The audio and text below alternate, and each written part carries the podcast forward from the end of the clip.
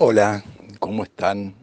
Voy a contar parte de mi historia, pero no como un hecho personal, sino porque fui parte de una generación que vivió probablemente muy acelerada, pero con un panorama y unas ganas y una energía de, que tenía al alcance de su mano poder modificar el mundo en el cual se estaba viviendo muchas cosas estaban pasando y mucha energía se le dedicaba a eso. Este, así que es más que un relato personal, es algo para, digamos, parte de lo que muchos, muchos otros hacían en, forma, en forma paralela.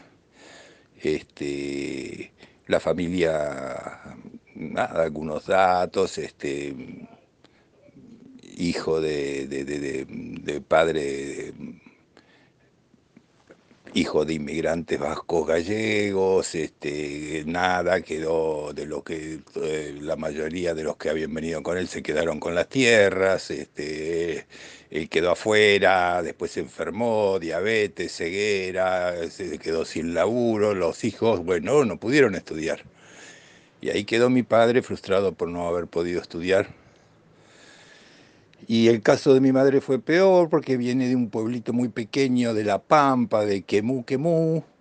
Eh, allá en La Pampa los padres se dedicaban a actividades rurales, modestos, este, eh, con la familia. mis abuelos maternos se albergaron por ser solidarios a un indigente que estaba con no sabían, pero estaba enfermo, tenía una tuberculosis severa y bueno, obviamente los dos padres de mi vieja se contagiaron muy jóvenes, treinta y pico de años, y ambos fallecieron de tuberculosis. Así que mi vieja quedó huérfana y como la, había, la familia era numerosa en tíos y todo, la tomaron para el cuidado, pero como esa gran gente hijo de puta que había mucho en la época y sigue habiendo ahora, como era mujer, ella tendría 10 años, 12 años, era muy buena en la escuela, pero era una mujer, entonces se consideraba que, bueno, la mujer tenía que dedicarse a la casa, tenía... Y esa fue la gran frustración de la vida de mi vieja. La trataron, entonces la adoptaron como que, como una sirvienta. Años, años posteriores, cuando venía de visita alguno de esos tíos, yo le decía, ¿cómo, cómo, cómo los podés dejar de entrar en tu casa?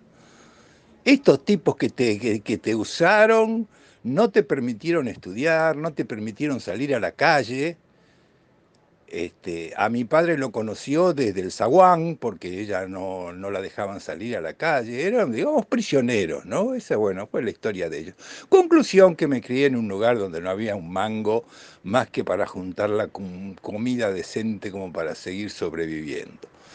Pero mi viejo, este, con fuertes vínculos religiosos, católicos, este, eh, querían que fuera una escuela católica, no tenían plata ni siquiera para pagar la cuota, así que mi viejo era muy, muy activo en la militancia católica de la época, este, me consiguió una beca para entrar en una escuela este, de curas, ahí en el barrio Villurquiza, la escuela no era cara, era una escuela de barrio, pero de curas al fin. Este, y bueno, fui becado a cambio de que mi viejo se hiciera cargo de la comisión de sostenimiento y recaudación de, los, de los curas, ¿no? Este, todo es favor con favor se paga.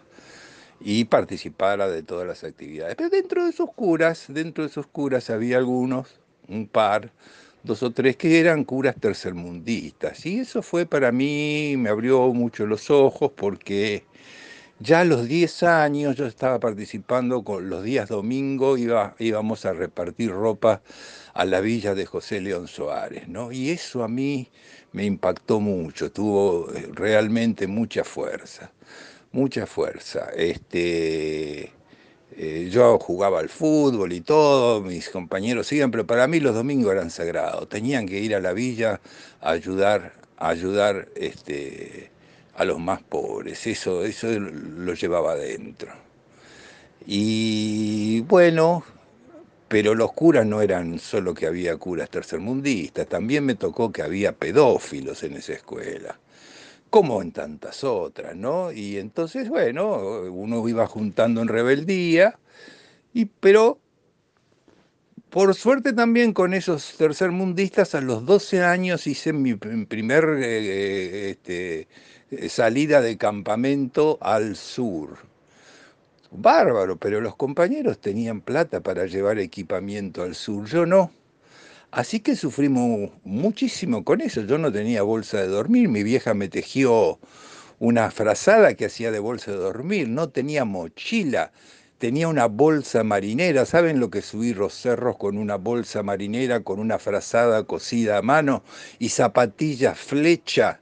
Cuando todos el resto de los 40 o 45 este, campamentistas tenían borseguíes, este, mochilas y bolsas. Bueno, realmente estaba en inferioridad de condiciones, pero ahí también sentí la solidaridad de los compañeros. Cuando estaba en el cerro, catedral, en el López, ahí subiendo con, una, con la bolsa marinera y me caía y me resbalaba, siempre había una mano compañera que me empujaba, que me ayudaba eh, con la bolsa. O sea, esa precariedad, ese frío que tenía por las noches dentro de la carpa y todo, iba ligado también a la solidaridad del compañero que me pasaba un pullover más para meter adentro, adentro de esa frazada que me recagaba de frío.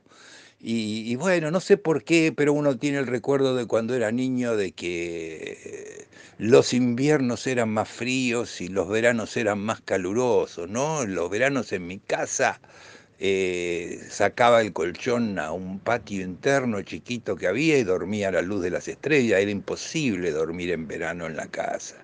Y en invierno también nos cagábamos de frío. Pero el hecho del campamento a mí me dio también una apertura de convivencia, de solidaridad, de unión.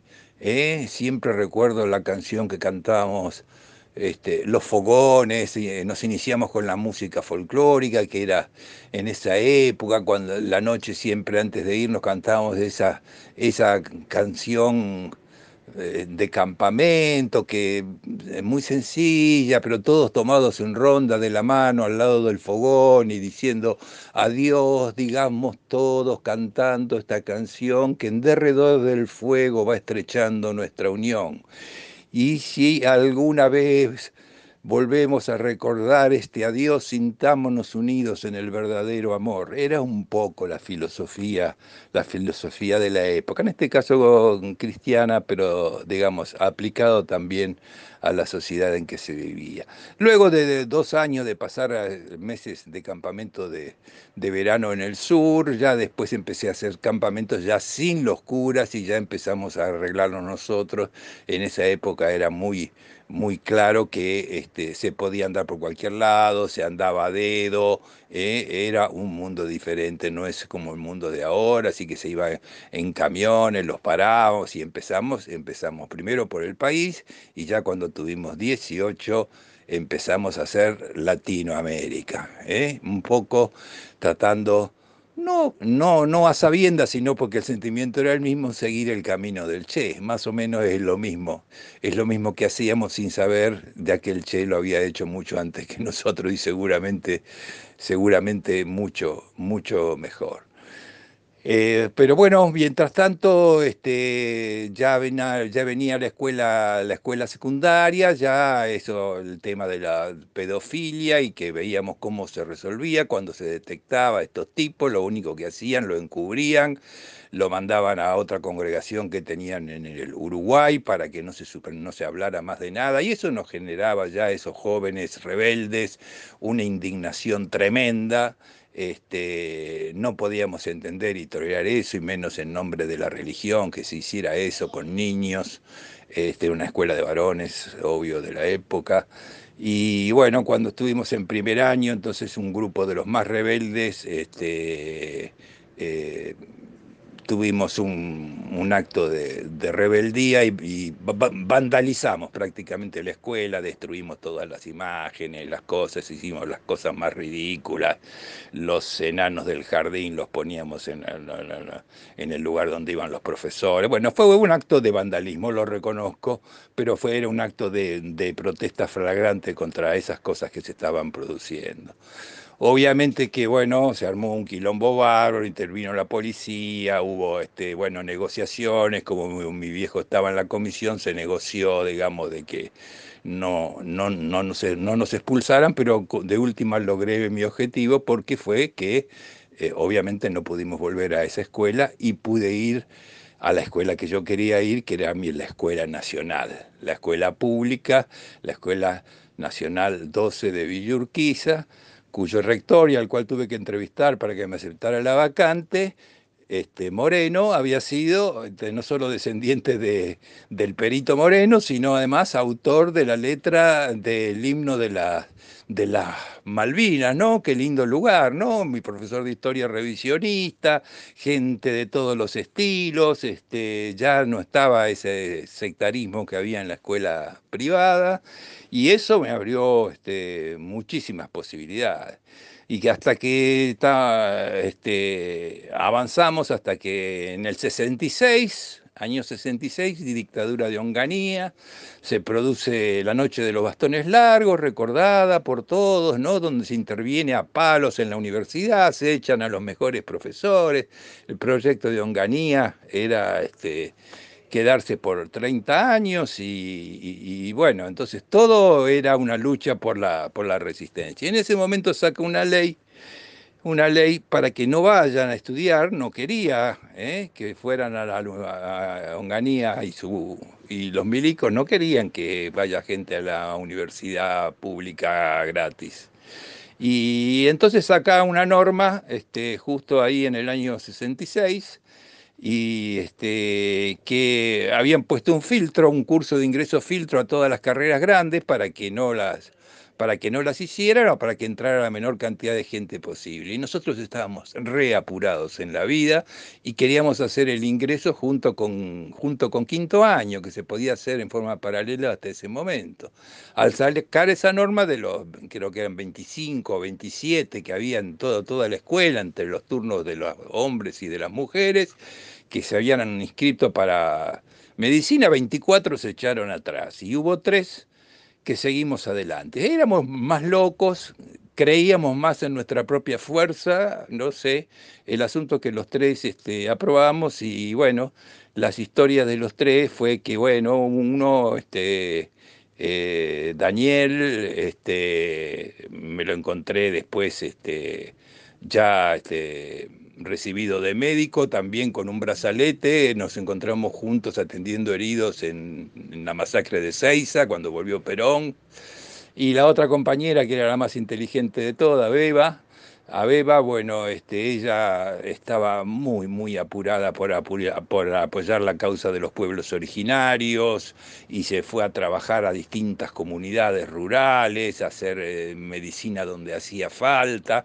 Para eso estudiábamos medicina en esa época, no estudiábamos, no estudiábamos medicina para, para, para poner un consultorio y cobrar la consulta, estudiábamos medicina porque queríamos ayudar a la sociedad, a la gente. Por eso yo me hice una promesa cuando estudié medicina, jamás de los jamases a la persona que yo asistiese por mis conocimientos médicos que había conseguido en la universidad, jamás lo iba a, cobrar ni un peso, porque eso no se paga, eso es un acto de amor al otro. ¿eh? Y yo eso lo respeté toda, toda la vida. Y digo que la pobre Beba terminó eh, se fue al Amazonas, estaba muy, con veintipico de años, con veintipico de años se fue al Amazonas este, e, e, en, con tribus originarias, se enfermó de una de estas enfermedades antiguas que proliferan ahí, no ahora no me recuerdo cuál, y, y murió, no sé si con 26. 25 o 26 años, una persona que hubiera aportado grandes cosas a la humanidad. Bueno, esta es la primera parte esto es largo.